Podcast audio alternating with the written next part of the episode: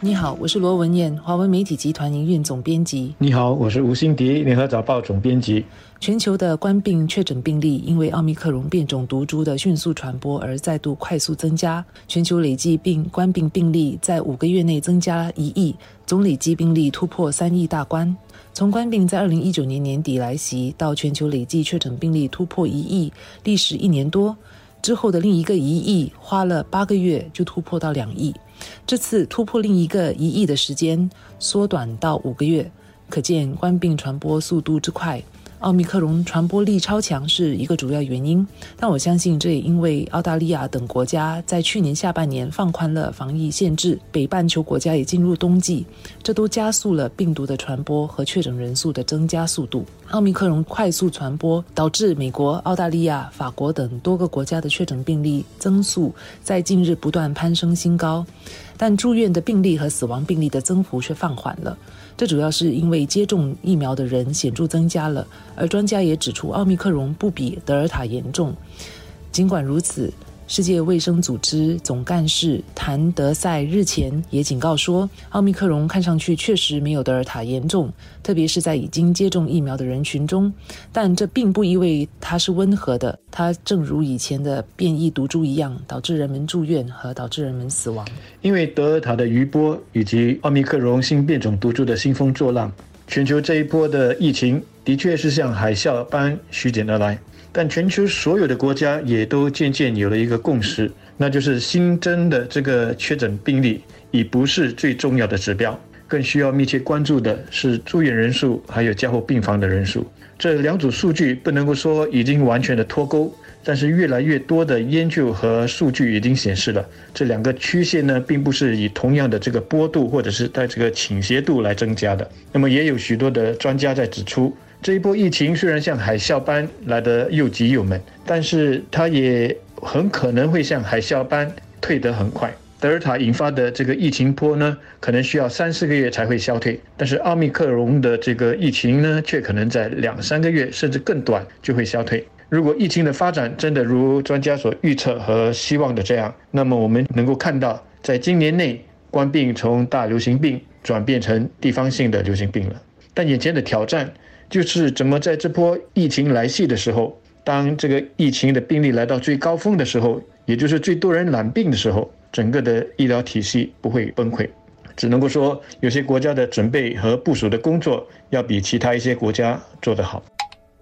在疫情比较严重的国家，如法国、意大利等，每天平均在每一百万人口当中就有两三千人确诊冠病。跟这个高的感染率相比，新加坡的感染率明显低了许多。目前的情况相对是比较稳定的，但本地的社区病例增加率已经有高升的趋势，显示每个星期的平均确诊病例的总数在增加中，而奥密克戎占确诊病例的比率也在增加中。这主要是来自境外输入的案例。政府决定逐步恢复国际旅游，开通了疫苗接种者旅游通道 VTL，奥密克戎就必然会从国外进入我国。而卫生部提供给联合早报的数据也显示，去年十二月有大约七成的入境者是通过 VTL 入境新加坡，而截至今年一月一日的一千一百六十四起奥密克戎输入确诊病例中，有八百八十四起或百分之七十六是通过 VTL 入境的。为了遏制病毒的传播，政府已经暂停售卖 VTL 机票和巴士车票。即便是一月二十日后恢复售票，售票的票数以及通过 VTL 入境我国的旅客人数也将减半。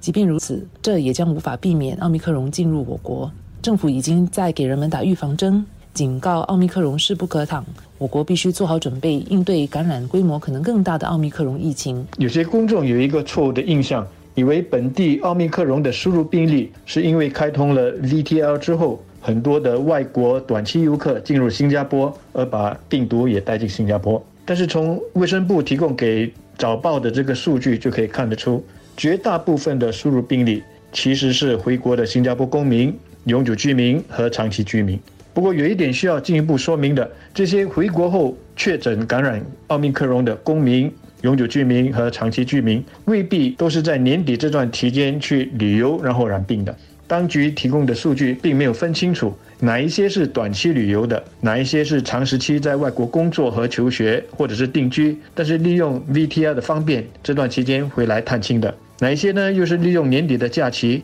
回去他自己的国家去探亲，然后回来新加坡的永久居民和长期居民。所以呢，这一组这个输入病例的数据，至少就包括了这三大类不同情况的人。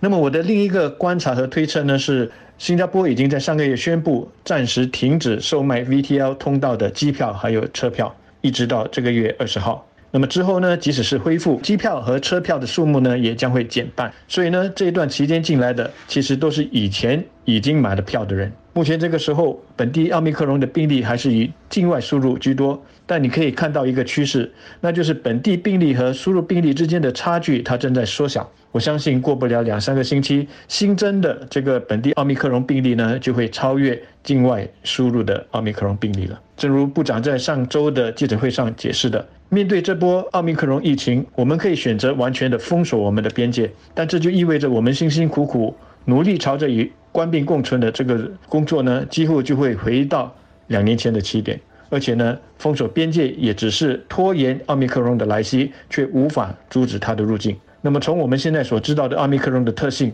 政府决定不完全停止 VTL 计划呢，应该是一个正确的决定。在应对可能来袭的奥密克戎疫情方面，新加坡已经做好了相当好的防御性的准备。五岁到十一岁的儿童已经可以接种疫苗，而且到目前为止，已经有大约半数的小学生预约了要打疫苗。此外，下来民众需要在两百七十天内注射追加剂，才能保持完成疫苗接种的状态。这些举措都将能加强民众对抗奥密克戎的效力。此外，抗疫跨部门工作小组也表示，不会进一步放宽社交聚会人数限制。农历新年期间，公众仍然需要遵守最多五人一组的限制，这将有助于控制确诊病例的增加速度。我国政府目前没有收紧防疫措施，但下来如果确诊病例攀升，政府是否会面对要收紧措施的压力？我想，确诊病例只是其中一个指标。到时的另外两个关键指标会是病患所占的床位的比例，以及医院加护病房的使用率。如果确诊病例增加，但这两个指标仍处于我国医疗体系能应对的范围内的话，相信政府不会收紧措施。文件最后所提到的这一点，就很好的呼应了我开始的时候所提到的一些国家在应对奥密克戎疫情的来袭的时候，有些做得要比另一些好。我想大多数的国人应该会同意。到目前为止呢，我们是属于那个做得比较好的。当然，这是相对而言的，并不表示我们就没有进一步完善的空间，也不表示我们不会在下来的某一个阶段翻车。但如果大家愿意继续的配合，然后又很自律的继续的采取个人防疫措施，比方说戴口罩、遵守群聚的人数限制等等，我们是可以安然度过这次的奥密克戎海啸的。这一波疫情的尖峰可能要比德尔塔的高，但是有了德尔塔的经验，我们的防疫准备要比上一波要来得好。面对奥密克戎海啸的来袭，我们并不是在追求能够拿出 A 加的这个成绩，而是要尽我们最大的可能，把死亡的人数、重症人数降到最低，而且呢，把对经济还有各行各业的这个破坏减到最低。我希望我们能够做得到，也有信心我们能够做得到。